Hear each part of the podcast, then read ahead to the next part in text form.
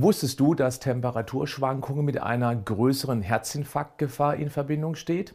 Im Hitzesommer ist das einfach zu verstehen. Zu wenig Flüssigkeit, mehr Schwitzen, dickeres Blut, gleich erhöhte Herzinfarktgefahr bei Herz-Kreislauf vorbelasteten Menschen. Aber auch der Winter schlägt gnadenlos zu. Darum geht es jetzt.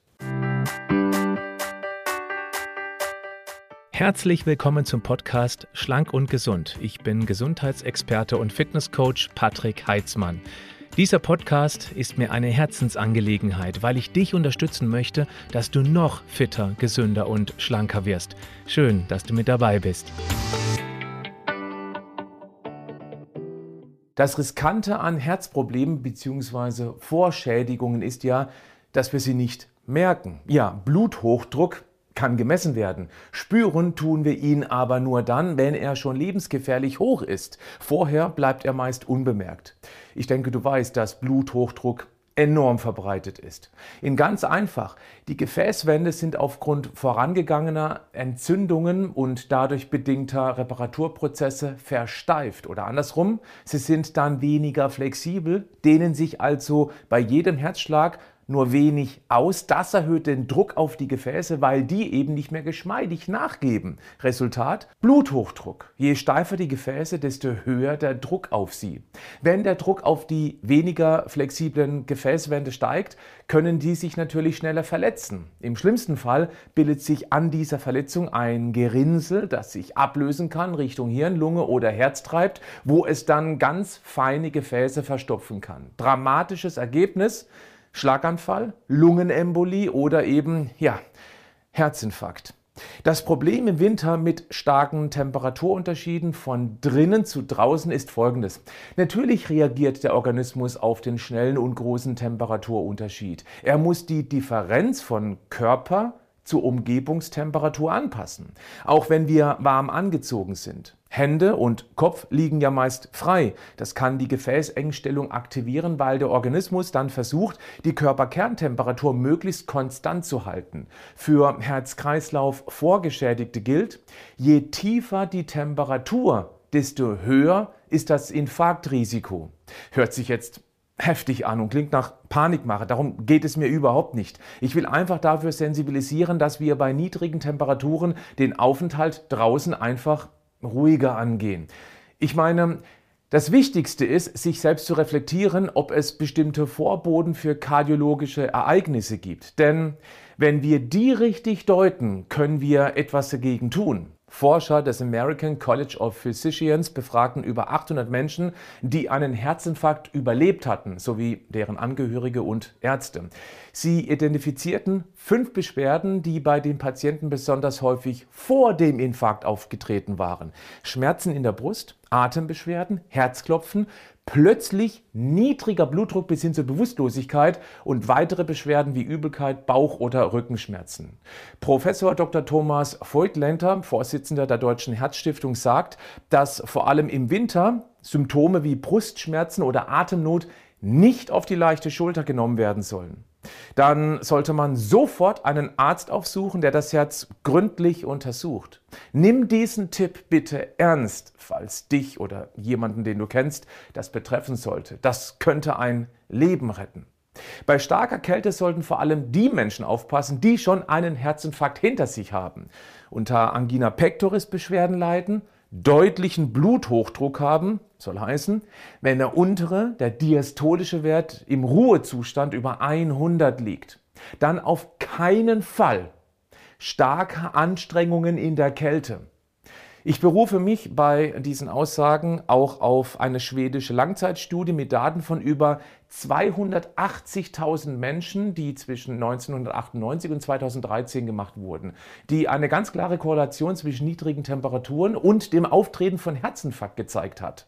Wichtig, grundsätzlich ist Bewegung selbstverständlich sehr wichtig, gerade für Herz-Kreislauf angeschlagene Menschen. Es geht um in diesem Fall die gefährliche Überanstrengung. Mein Hinweis sollte also nicht für faule Ausreden missbraucht werden. Okay? Denn nichts zu tun ist auf Dauer garantiert gefährlicher als regelmäßig moderat zu sporteln, Spaziergänge zu machen, Lokarat zu fahren, Nordic Walking oder Walken, Schwimmen und so weiter.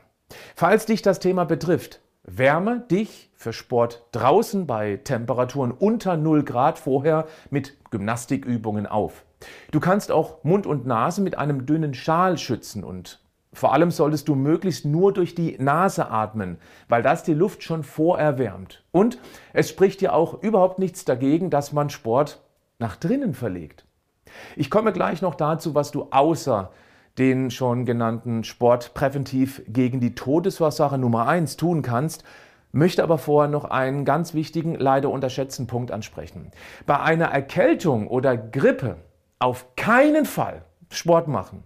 Hier empfehle ich nicht mal moderat, mal abgesehen von einem gemütlichen Spaziergang. Nochmal, auf gar keinen Fall. Denn bei einer Erkältung oder Grippe kann der Herzmuskel angegriffen werden. Das merkst du nicht. Wird der dann noch zusätzlich sportlich belastet, kann das sehr, sehr gefährlich werden, indem sich Narbengewebe bildet, was die Reizweiterleitung stören kann. Im schlimmsten Fall kann es zum plötzlichen Herztod kommen oder erst weit danach durch diese Narbenbildung. Nicht nur beim Sport, sondern auch mit Medikamenten im Grippefall sollte man sehr vorsichtig sein. Vor allem der Wirkstoff ASS, die Acetylsalicylsäure, der beispielsweise auch Hauptbestandteil von Aspirin ist, kann gefährlich werden. Bei Patienten, die Blutgerinnungshämmer einnehmen, steigt dadurch das Blutungsrisiko. Auch Nasensprays gegen Schnupfen verengen die Gefäße und können so zu einem Blutdruckanstieg führen mit allen daraus entstehenden Konsequenzen, wie vorhin besprochen. Deshalb kann es im Winter erforderlich sein, die Blutdruckmedikamente zu erhöhen, aber das besprichst du bitte mit deinem Arzt. Jetzt zum Schluss noch einige Tipps, um die Gefahr eines Herzinfarktes deutlich zu senken. Erstens, da der Lifestyle hauptverantwortlich für langfristige Schäden an den Blutgefäßen ist, hat eine langsame Anpassung der Ernährungsgewohnheiten eindeutig den mit riesigem Abstand größten positiven Einfluss auf die Gefäßgesundheit und natürlich auch die Figur und die Stressresistenz und die Stimmung. Ich weiß nicht, ob du meine Coaching-Plattform leichter als du denkst schon kennst. Wenn nicht, Schau dir mal meinen kostenlosen Vortrag dazu an. Hier habe ich drei direkt umsetzbare Tipps, von denen du so vermutlich noch nie gehört hast. Klick auf den Link in den Show Notes und melde dich zu einem der Termine an. Ist garantiert gratis. Mit ein bisschen Stolz darf ich dir verraten, diesen Vortrag haben schon eine halbe Million Menschen angeschaut. Und die Feedbacks sind einfach unglaublich. Wenn du auf den Link klickst und weiter runter scrollst, dann siehst du einige dieser Feedbacks. Das könnte dich motivieren. Nimm diese Chance wahr. Der zweite Tipp, Regelmäßige Saunagänge sorgen für eine deutlich bessere Gefäßfunktion und Reduktion des Gripperisikos.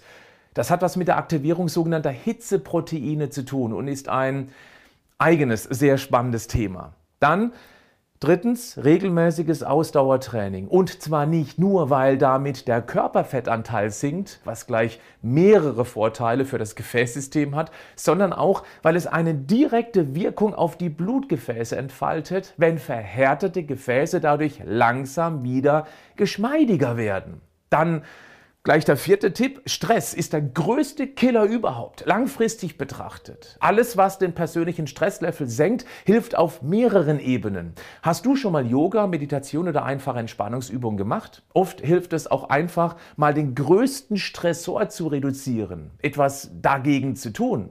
Der letzte Tipp ist aufgrund des Suchtpotenzials nicht einfach so auszuschalten. Das Rauchen ist der schlimmste Gefäßkiller überhaupt. Die enorme Menge an sogenannten freien Radikalen schädigen die Intima. Das ist die normalerweise spiegelglatte Gefäßinnenwand.